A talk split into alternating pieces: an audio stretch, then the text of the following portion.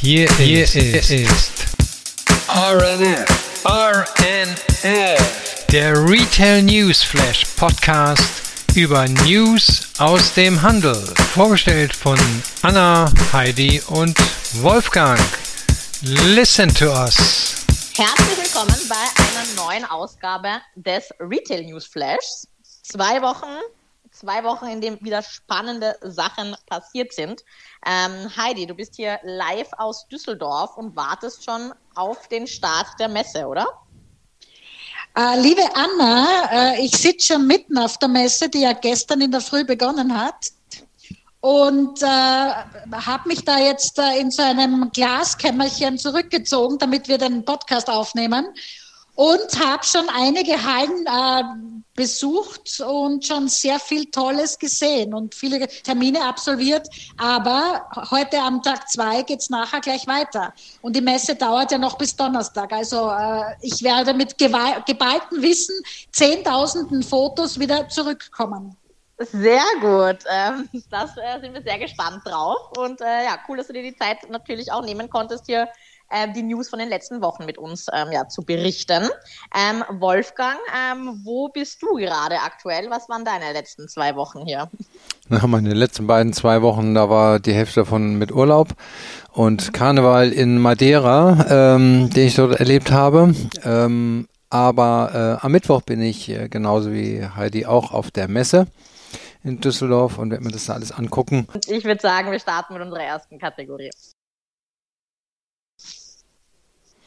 Ja, und da haben wir heute einige Meldungen über Online-Unternehmen. Ähm, aber gehen wir mal Schritt für Schritt durch. Die Online-Händler, die vermelden im Moment äh, Jahreszahlen, äh, sehr häufig Umsatzrückgänge durch verändertes Kundenverhalten, weil Läden sind wieder geöffnet.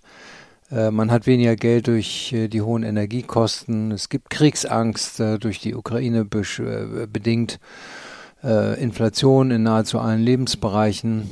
Und äh, insofern schlägt sich das natürlich auch nieder auf die Ergebnisse der Online-Händler. So, und einer der äh, größten Online-Händler, nämlich die Otto-Gruppe, die haben jetzt äh, ihr äh, das Geschäftsjahr Umsatz, den Geschäftsjahresumsatz schon mal bekannt gegeben. Alles weitere wird dann später erfolgen ähm, und äh, sagen, sie sind äh, da mit einem blauen Auge davon gekommen, äh, aber ihre Lage bleibt schwierig und man müsste an vielen Stellschrauben drehen. Ja, was ist passiert? Die äh, E-Commerce-Umsätze äh, sind im Jahr bis Ende 23 geht das Geschäftsjahr trotz des anhaltend schwierigen gesamtwirtschaftlichen Umfelds auf hohem Niveau stabil. Das heißt, Otto wird vermutlich äh, einen äh, E-Commerce-Umsatz von 12,1 Milliarden Euro erzielen. Das ist nahezu das gleiche Niveau wie das Jahr vorher.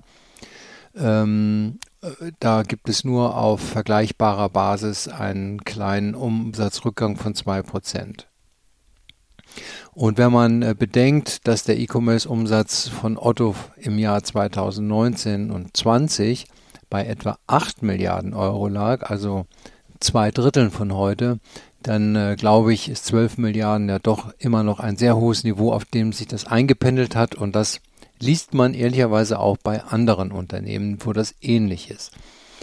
Die Entwicklung war aber sehr unterschiedlich. Ähm, in Deutschland äh, zum Beispiel sind die äh, E-Commerce-Umsätze um 8% runtergegangen ähm, während sie im Ausland um etwa 8 Prozent äh, ähm, zulegen konnten. Also man merkt, die wirtschaftlichen Auswirkungen in Deutschland und das Käuferverhalten in Deutschland ist wie immer sehr volatil und sehr stark ausgeprägt. Ähm, und Otto rechnet deshalb auch für das nächste Geschäftsjahr eher mit einer zurückhaltenden Entwicklung und bestenfalls einem einstelligen Wachstum. Ähm, was will man anders machen? Man wird äh, in das Thema Live-Shopping investieren, weil man beobachtet hat, dass in China schon heute 40 Prozent aller Online-Käufe über solche entsprechenden Formate getätigt werden. Ähm, und äh, ähm, ein weiteres Thema ist äh, das Thema Größe ähm, und Be Größenbeurteilung und Fitting. Äh, da hat man äh, auch ein paar Innovationen vorgestellt, die die Kunden nur indirekt betreffen. Ähm, aber zum Beispiel die Tochterfirma Bonprix ist ja auch einer der größten europäischen Anbieter, E-Commerce-Anbieter von Bekleidung. Die haben bei ihrer Kollektionsentwicklung ähm, von analogen Prozessen auf rein digitale Prozesse umgestellt. Das heißt, Schnittmuster, Schnittmuster werden äh, für neue Styles digital entwickelt, visualisiert und in 3D auf einem Avatar gefittet und äh, dann auch zur Produktion freigegeben. Ähm, und dafür muss kein Muster mehr äh, angefertigt werden, was dann äh, zwischen äh, Fernost und Deutschland hin und her geschickt wird. Ähm, also dieser Verzicht auf physische Samples ist, glaube ich, sehr fortschrittlich. Ähm, und äh, ich nehme an, dass an diesem Thema auch ganz viele andere arbeiten werden. Ja, ich hatte schon gesagt, es gibt noch weitere Firmen aus dem Online-Bereich, die äh, Meldungen verkündet haben. Ähm, wir haben ja schon gehört, dass äh, große äh, Player aus dem äh, Tech-Bereich viele Stellen abgebaut haben weltweit. Und jetzt hat hier auch der Mode-Online-Händler Salando erklärt, äh, dass er hunderte von Stellen abbauen will. Ähm, die beiden Chefs von äh, Salando haben einen Mitarbeiterbrief äh, formuliert, in dem es heißt, Salando werde ein Programm starten, an dessen Ende einige hundert Stellen wegfielen. Man hat nicht gesagt, was und wie viel genau. Ähm, aber aktuell hat Salando rund 17.000 Beschäftigte. An dem Programm seien viele Bereiche von Salando beteiligt, Verwaltung, sogar Führungskräfte, die Logistikzentren, die Kundenbetreuung und die Filialen sind aber davon nicht betroffen. Die beiden Gründer haben gesagt, sie halten sich eine breite Spanne an Optionen offen, was sie denn genau machen werden, ähm, einschließlich Freiwilligenprogramm. Ja, für mich bedeutet dann die Frage eigentlich, was bedeutet, warum ist man zu schnell gewachsen? Das gibt man als Grund an. Haben die Chefs die Kontrolle über das Wachstum verloren? Hatte man zu ambitionierte Ziele gesetzt und daraufhin Mitarbeiter und Warenbestand aufgebaut und muss den jetzt wieder abbauen? Ich finde jedenfalls, die beiden Chefs, die müssen sich vor ihren Mitarbeitern und Anteilseignern natürlich auch verantworten und, äh, ähm, und sie müssen vor allen Dingen mehr Informationen geben, damit man nachvollziehen kann, was da genau passiert ist. Würde ich jedenfalls so sehen. Ja. Aber es ist äh, äh, leider eine, ja, wie immer eine beliebte Methode. Wenn es dann nicht so läuft, dann werden mal schnell Personalstellen wieder abgebaut. Ähm, aber dieser, diesen Swing, den wir hat, über den wir schon mehrfach berichtet hatten, dass mit dem Lockdown die Online-Umsätze nach oben gegangen sind und jetzt wieder sich leicht runtergehen, auf hohem Niveau einpendeln. Das haben die Firmen sehr unterschiedlich gut handeln können. Ähm, Salando offensichtlich nicht so gut. Ja. ja. Aber es gibt ja auch bessere, nämlich äh, zum Beispiel den britischen Modehändler Farfetch, oder? Ganz genau, das werden wir gleich sehen. Die haben nämlich auch ihre ähm, Jahreszahlen 2022 ähm, bekannt gegeben. Die Frage, die ich mir halt dann auch noch zu ähm, Salando stelle, ist, äh, wird die Arbeit ähm, weniger? Weil da werden jetzt dann so viele äh, Mitarbeiter ähm, entlassen. Ähm, wer fängt dann die ganze Arbeit dann auf? Ähm, hatten die jetzt dann davor auch irgendwie ähm, nichts zu tun? Oder ist es dann so, was ich jetzt auch öfters irgendwie online lese, so dieses ähm, Quiet Hiring? Das heißt, dass dann den bestehenden Mitarbeitern immer mehr zusätzliche Aufgaben ähm, ja, zu, zugefügt werden und die ja. dann einfach mehr Workload haben. Ja. Ähm, das kann halt dann auch nicht die äh, äh Lösung äh, der Probleme sein im Endeffekt. Ne? Nee, das sicherlich nicht, aber ich kann das auch aus eigener Erfahrung sagen. Manchmal gibt es ja auch Dinge, die man in Unternehmen macht, die überflüssig sind. Und wenn es auf einmal weniger Mitarbeiter gibt, äh, dann, dann sind das die, die dann nicht mehr äh, gemacht werden.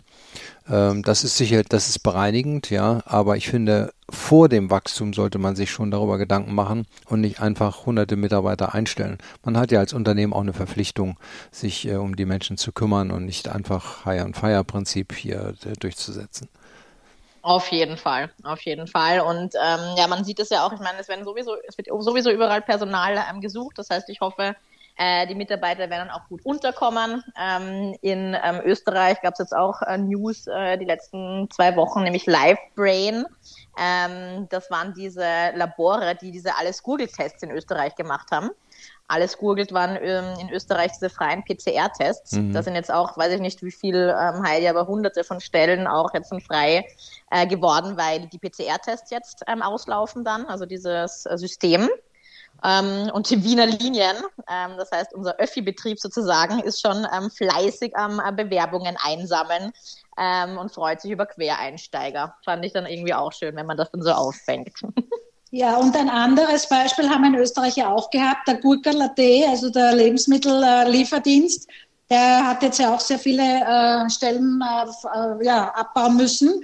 Und da übernimmt jetzt der Online-Shop von Billa die, das ah. Personal zum größten Teil. Also die äh, machen da die Arme auf und das finde ich eine, auch eine schöne Aktion, dass die Leute nicht eben quasi dann auf der Straße stehen. Und wie Wolfgang gesagt hat, ja, man hat eine Verantwortung, man muss wirklich schauen, also nicht nur schnell, schnell wachsen, weil beim, beim Gurkel war es eben so, die waren am Anfang waren es ganz klein und dann war Lieferzeit drei Stunden. Ja, ich meine, das war, hat natürlich äh, andere Auswirkungen, eben personaltechnisch etc.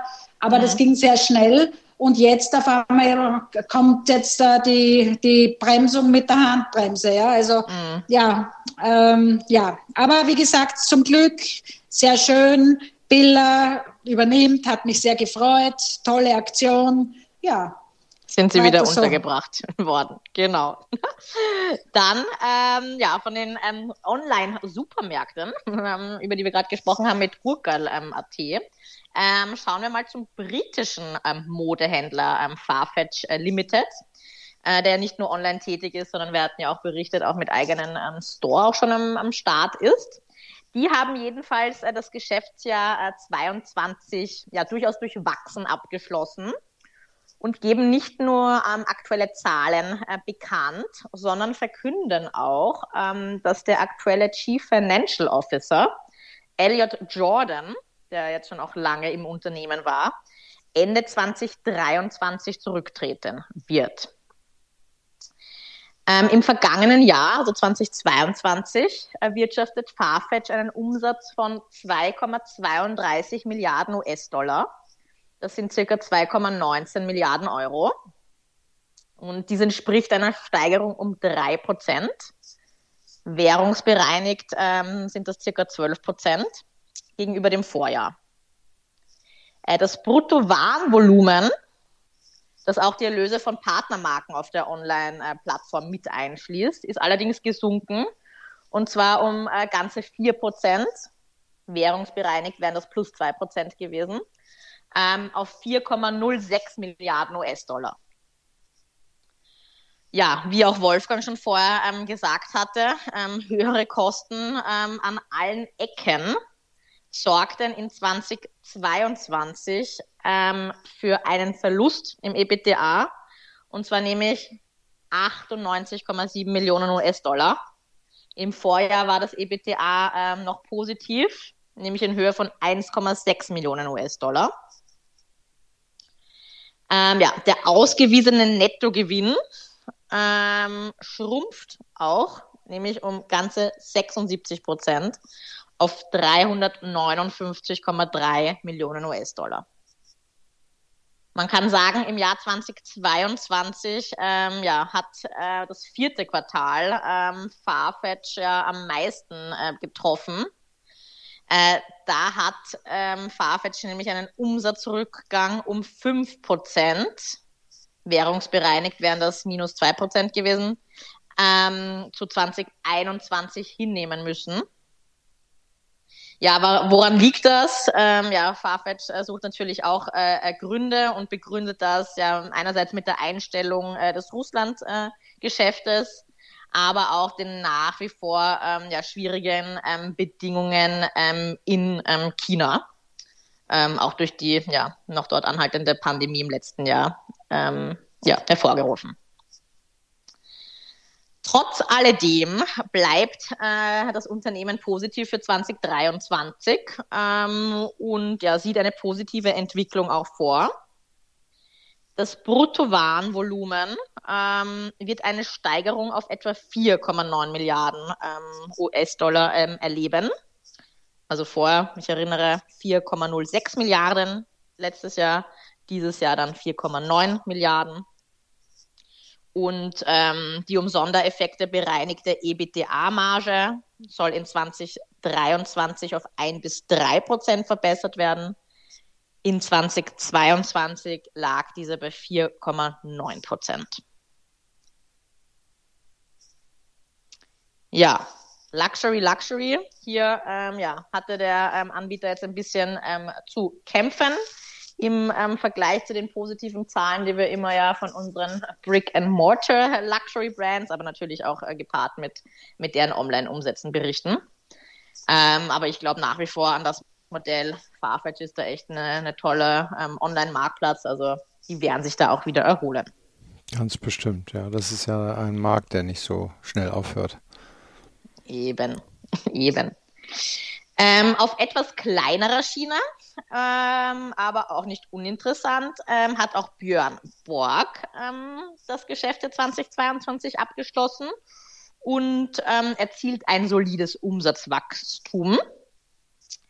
Ähm, ja, auch hier leidet allerdings äh, der Gewinn aufgrund der höheren Kosten. So geht jedenfalls aus dem Geschäftsbericht hervor.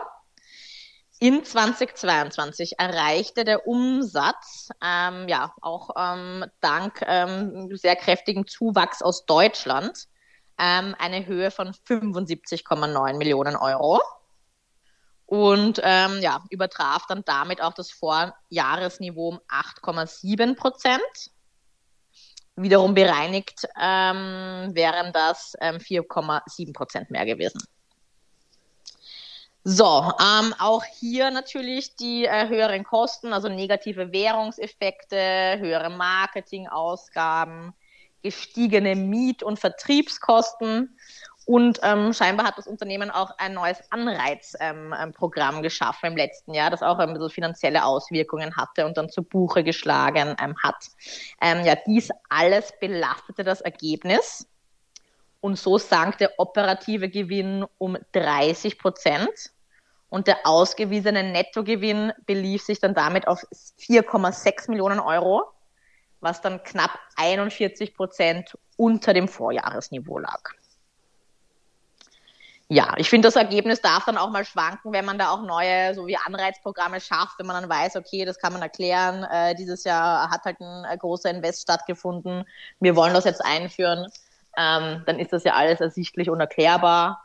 Und ähm, dann freut man sich hoffentlich auf ähm, ja, einen nachhaltigen Wachstum dann aufgrund dieses Invests auch in den Folgejahren. Also ähm, ja, auch Louis Vuitton ähm, ähm, ja, macht einen Invest in, in die Zukunft, ähm, Heidi. Ich glaube, wir haben es alle ähm, auf den Medien gelesen. Ähm, fasst du es nochmal kurz für uns zusammen, diese, diese Meldung, diese Schlagzeile?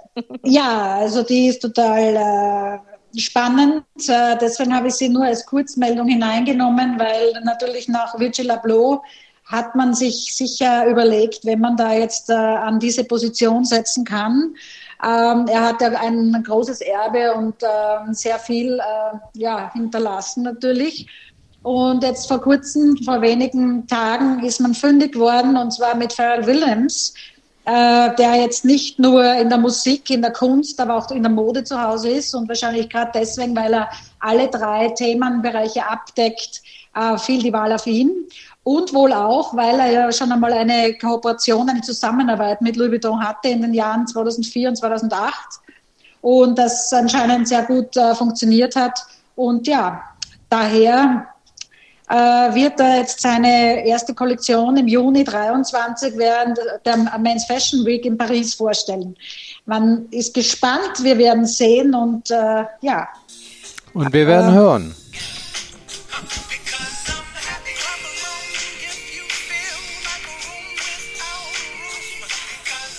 Naja, das war doch sein Haupthit hier. Happy, ne?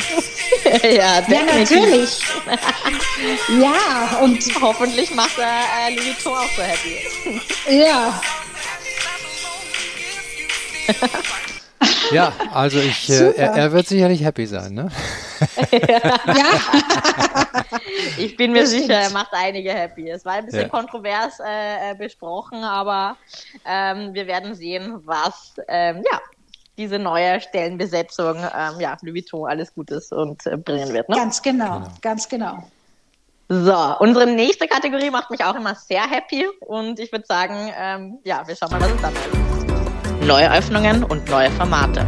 Ja, ich war auch sehr happy, wenn wir damit happy weitergehen. Ich habe jetzt äh, zwei neue Eröffnungen, zwei neue Konzepte gefunden und eine Kooperation. Starten wir gleich mit New York ähm, und zwar mit äh, Philipp Lein. Philipp Lein hat sich jetzt gedacht, offenbar, er braucht jetzt neue Kunden, eine neue Kunden, also Zielgruppe. Äh, wir wissen ja natürlich, dass äh, seine Hauptlinie relativ hochpreisig ist, also Handtaschen kosten um die 2000 Dollar, Uhren 900, Kleider 3000 Dollar und natürlich nach oben hin keine Grenzen. Jetzt hat er eine neue Sportlinie eröffnet und zwar in 199 Spring Street in Soho in Manhattan. Und ähm, das ist aber nur der Beginn. Ähm, wie gesagt, Blein hat 1998 seine Luxusmarke gegründet. Äh, für extravagante Mode und Umsetzung ist er bekannt, für Damen sowohl auch für Herren. Und es glitzert und äh, ja, also Luxus ohne Ende. Dieses äh, Totenkopf mit den äh, Straße, also mit den Glitzersteinen ist wahrscheinlich jedem bekannt. Ähm, und da ist jetzt äh, die zweite Linie, die günstigere Einstiegslinie, quasi Sportbekleidung unter dem Namen Zero. Und er macht das meiner Meinung nach recht schlau. Er bringt jetzt nicht eine Frühlings- und Sommerkollektion heraus, weil er sagt, das ist der Sportwelt ja egal, weil die gehen ja das ganze Jahr ins Fitnessstudio und im Fitnessstudio ja, ist ja meistens auch äh, die Temperatur ähnlich oder kann ähnlich sein. Äh, er macht Mode für die ganze, fürs ganze Jahr und äh, ist dann auch lustigerweise mit einem Truck äh, durch die Schweiz äh, unterwegs und äh, stellt dann seine äh, Aktivwehr vor, die vegan ist. Also alle seine, seine äh, Teile sind vegan. Ich glaube, das war auch äh, der, Grund, weil seine Frau da sehr, also das habe ich nur mal jetzt in einem Interview von ihm gehört, ähm, die scheint da jetzt sehr auf vegane Produkte ähm, äh, ja, den Fokus zu haben. Und ja, das hat er dann jetzt umgesetzt, äh, sehr aufwendig dennoch. Die, die Sportschuhe, die haben an der Sohle einen Raubtierabdruck, also er lässt sich das nicht nehmen, voll im Detail zu sein, gibt unterschiedliche Linien ähm, in unterschiedlichen Farben, ähm, ganz äh, aufwendig gemacht. Und ähm, ja, äh, das nächste Baby, das er dann eröffnet wird, weil er hat eben vor, rund 300 Geschäfte ähm, zu eröffnen. Das nächste wird im März äh, im äh, Beverly Center in Beverly Hills in Los Angeles eröffnet. Und äh, Anna, ich glaube, du kannst da jetzt auch gleich äh, etwas äh, verkünden. Oh ja, genau. Und zwar, ähm, it's not a secret anymore, denn ähm, ja, Philipp Kleine Sport wird auch im Designer Outlet Romont eröffnen. Ähm, und zwar im zweiten Quartal. Und ähm, weil du auch gesagt hast, hier das Raubtier ist ähm, ähm, am Schuh. Ähm, wir haben schon die Raubtiere hier ähm, auf den ähm, Fenstern äh, beklebt, während ähm, ja hinter den Fensterscheiben schon hier das neue Store-Design eingesetzt wird. Und Super. auch da lässt er sich nicht lumpen. Also ich habe natürlich schon die, das Store-Design ist ja schon freigegeben. Ich habe da schon die, die Renderings gesehen. Und äh, da kann man sich auf einen wilden Store ähm, freuen. Und auf jeden Fall auch mit paar ähm, Raubtierallüren. Ich werde berichten, ja. wenn das konkrete Datum dann feststeht. Und auf jeden Fall auch mit ähm, Videos dann an den Start gehen, weil das wird dann sicherlich ein Highlight da, diese Eröffnung. Unbedingt. Also der Store in, in ähm, Soho ist so schwarz-weiß eher gehalten. Ich bin neugierig, wie der bei dir in Ramont wird. Aber in jedem Fall, er ist bekannt dafür, dass er in seinen Fokus auf Details legt, wird dort auch sicher der Fall sein. Und wie gesagt, ähm, wir bleiben dabei. Yes. Oh, yes. Äh, die zweite Eröffnung mit einem neuen System hat Monsun zu vermelden. Und zwar ähm, startet äh, Monsun am 1. März die erste Boutique für Kindermode in Westfield, Stratford City. Und ähm, ja, die, äh, diese Boutique äh, für Kinder Mode reiht sich äh, in eine Reihe von Eröffnungen der Marke in den letzten Monaten ein. Wir haben ja vor kurzem auch davon berichtet. Im nächsten Jahr sollen noch viele weitere neue Läden in Großbritannien und Irland geplant sein. Und ähm, ja, also das komplette Kindersortiment wird dort gezeigt. Ähm, es wird auch äh, vom Interior, äh, Interieur, äh, das Design äh, der äh, Monsun Boutique äh, spielt natürlich jetzt auch ähm, Handwerk und Authentizität wieder, aber alles jetzt quasi aus den Augen, aus Kinderaugen betrachtet. Also dürfte auch sehr schön sein und ist auch eine tolle Meldung, wie ich meine, äh, weil das äh, ist ja nicht immer so gut äh, mit Monsun äh, gestanden und äh, jetzt geht es wieder bergauf. Definitiv. Auch überrascht, dass ich das gelesen habe. Gut zu hören, weil ich glaube, aus Deutschland haben sie sich ja komplett äh, zurückgezogen. Monsun ähm, ja. und ähm, Accessorize. Österreich, ja, Österreich auch, ja. Glaube ich auch. Wir hatten ja auch relativ viele, viele Geschäfte in Österreich. Ja, genau. Da waren die irgendwie dann pleite. Ja, ja. ja definitiv. Na, gut zu lesen. Yes. Ähm, ich habe auch eine kleine Meldung, jetzt nicht super spannend, aber ähm, dadurch, dass Hallhuber da ja auch ähm, ja, immer durch ähm, Wellen geht und man sich immer fragt, ui, äh, wird das jetzt noch was oder ja, ähm, habe ich mich jetzt auch gefreut, dass in Nürnberg und äh, Münster ähm, Invest stattgefunden haben und zwar mit Premium Store Konzepten. Und äh, die bestehenden Läden sollen auch peu à peu ähm, entsprechend umgebaut werden.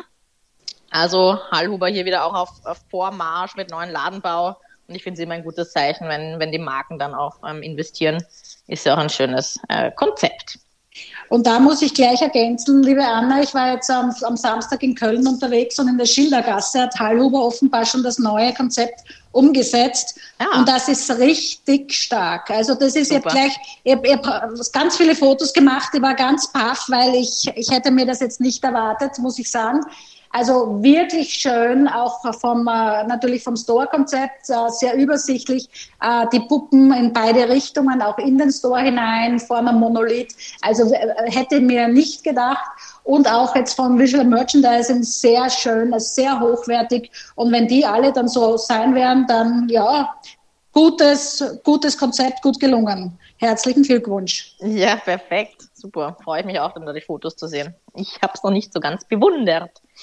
Ähm, was ich aber auch immer ähm, spannend finde, wenn ich da vorbeimarschiere, und zwar Link und Co. Link und Co. Wir hatten auch berichtet, die hatten ja in Berlin auch aufgemacht. Ja. In Mitte auf der alten äh, Tommy Hilfiger Fläche. Ähm, Heidi, du warst ja auch mal ähm, in dem Store und hast mhm. dir das angeschaut. Ja, ja. ganz toll, ganz ja. Spannend, ja.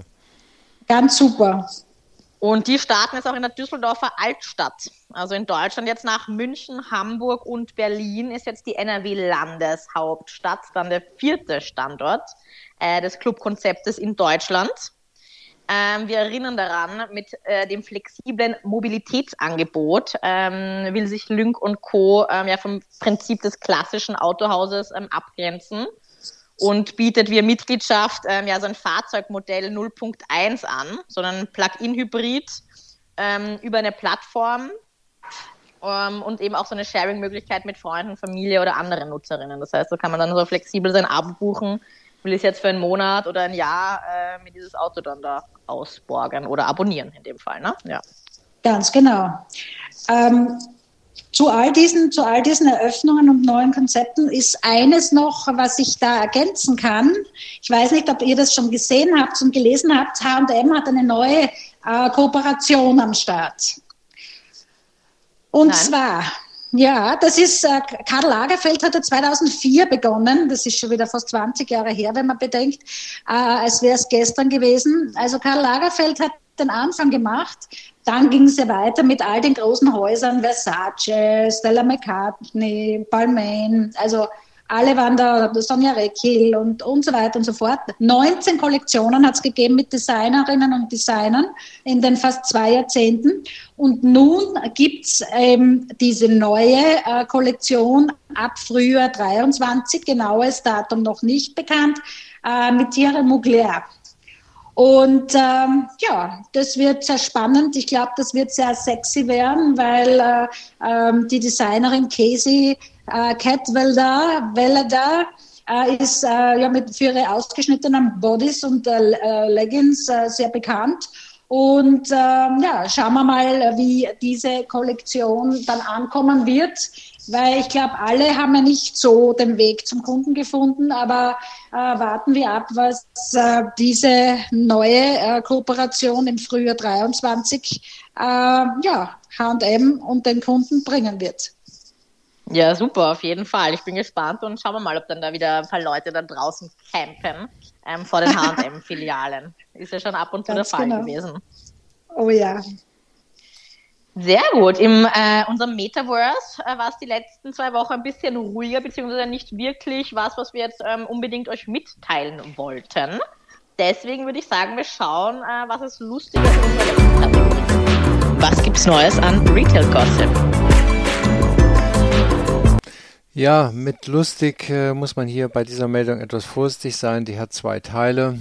Das Unlustige ist wirklich äh, mit Verweis auf Beschaffungsprobleme bei Produkten aus Südspanien und Nordafrika ähm, hat die britische Supermarktkette Asta Kaufbeschränkungen angekündigt.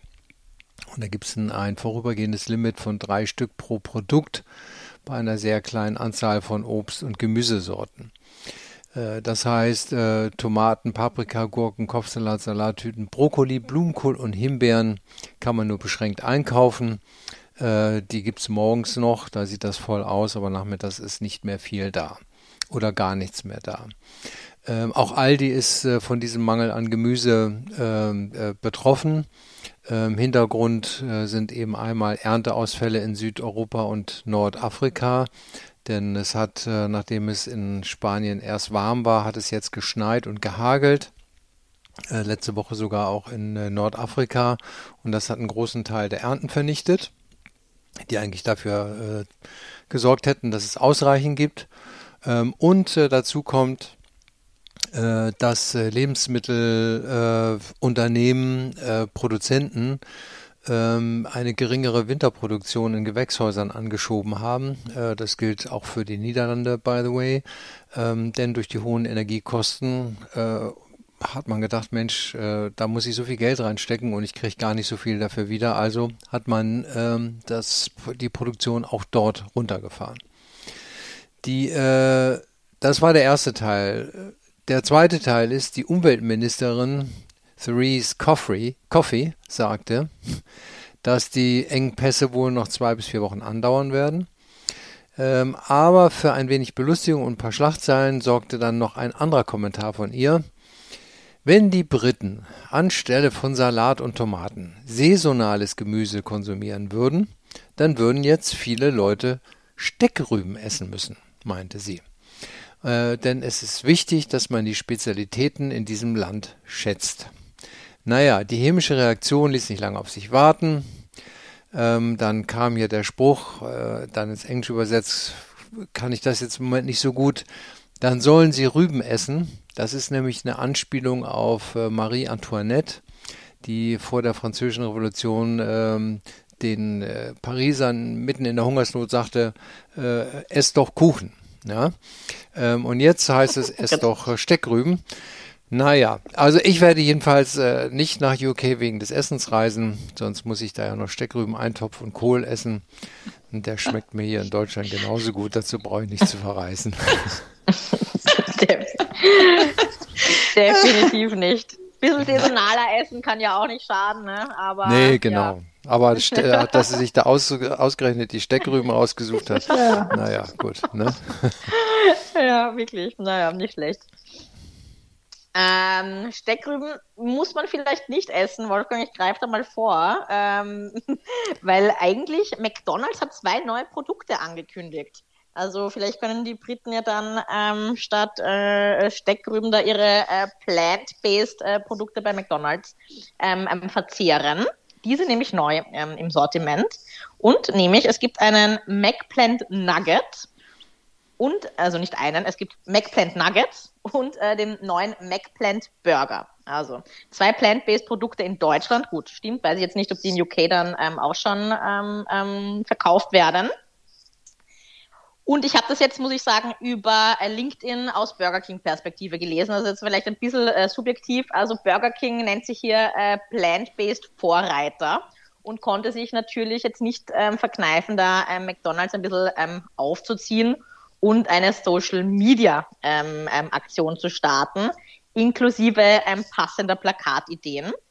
Und äh, Klaus Schmeing, äh, Director Marketing bei Burger King ähm, Deutschland, ähm, sagte mich, wir finden es klasse, dass McDonald's jetzt plant-based Produkte anbietet, wenn auch auf kleiner Flamme. So können noch mehr Menschen pflanzenbasiertes Fastfood ausprobieren. Wir zeigen das ja schon seit 2019, ähm, dass Plant-Based auch im Fastfood extrem erfolgreich sein kann und auch immer beliebter wird. Daher freuen wir uns, dass die Plant-Based Family nun um ganze zwei Produkte wächst. Und natürlich heißen wir die beiden da in typischer Burger King-Manier willkommen. So, und diese Plakate, die schauen ganz lustig aus. Äh, da sind dann immer diese ganzen ähm, Varieté von ähm, Burger King-Produkten zu sehen, plus äh, die zwei von McDonald's. Und der Titel ist dann Hallo ihr zwei oder Besser spät als Beef oder Machen wir doch schon zum Beispiel. Ne? Also ist ganz lustig hilft ja auch McDonalds, ist ja auch ein guter Marketing-Schub ähm, ähm, ja, für die. Jetzt weiß auch jeder, dass jetzt auch äh, McDonalds äh, zwei Varianten der Plant-Based hat. Und ähm, ja, kann McDonalds auch nicht schaden. Ne? ja. Aber super Plakat. Ja. ja, fand ich ganz witzig. Ja, ja.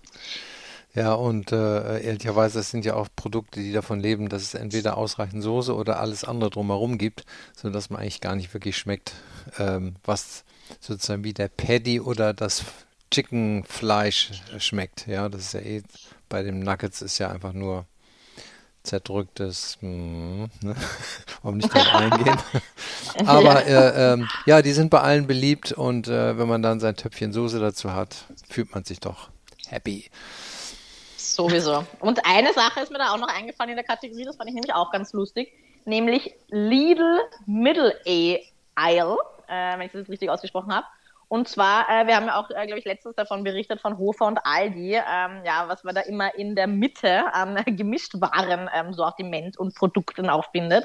Das gibt's ja auch bei Lidl und die wird immer ähm, beliebter. Und zwar hatten die sich da auch jetzt so eine Run Runway-Show, also einen Catwalk gegeben und auch wild auf äh, TikTok und Social Media ähm, gepostet.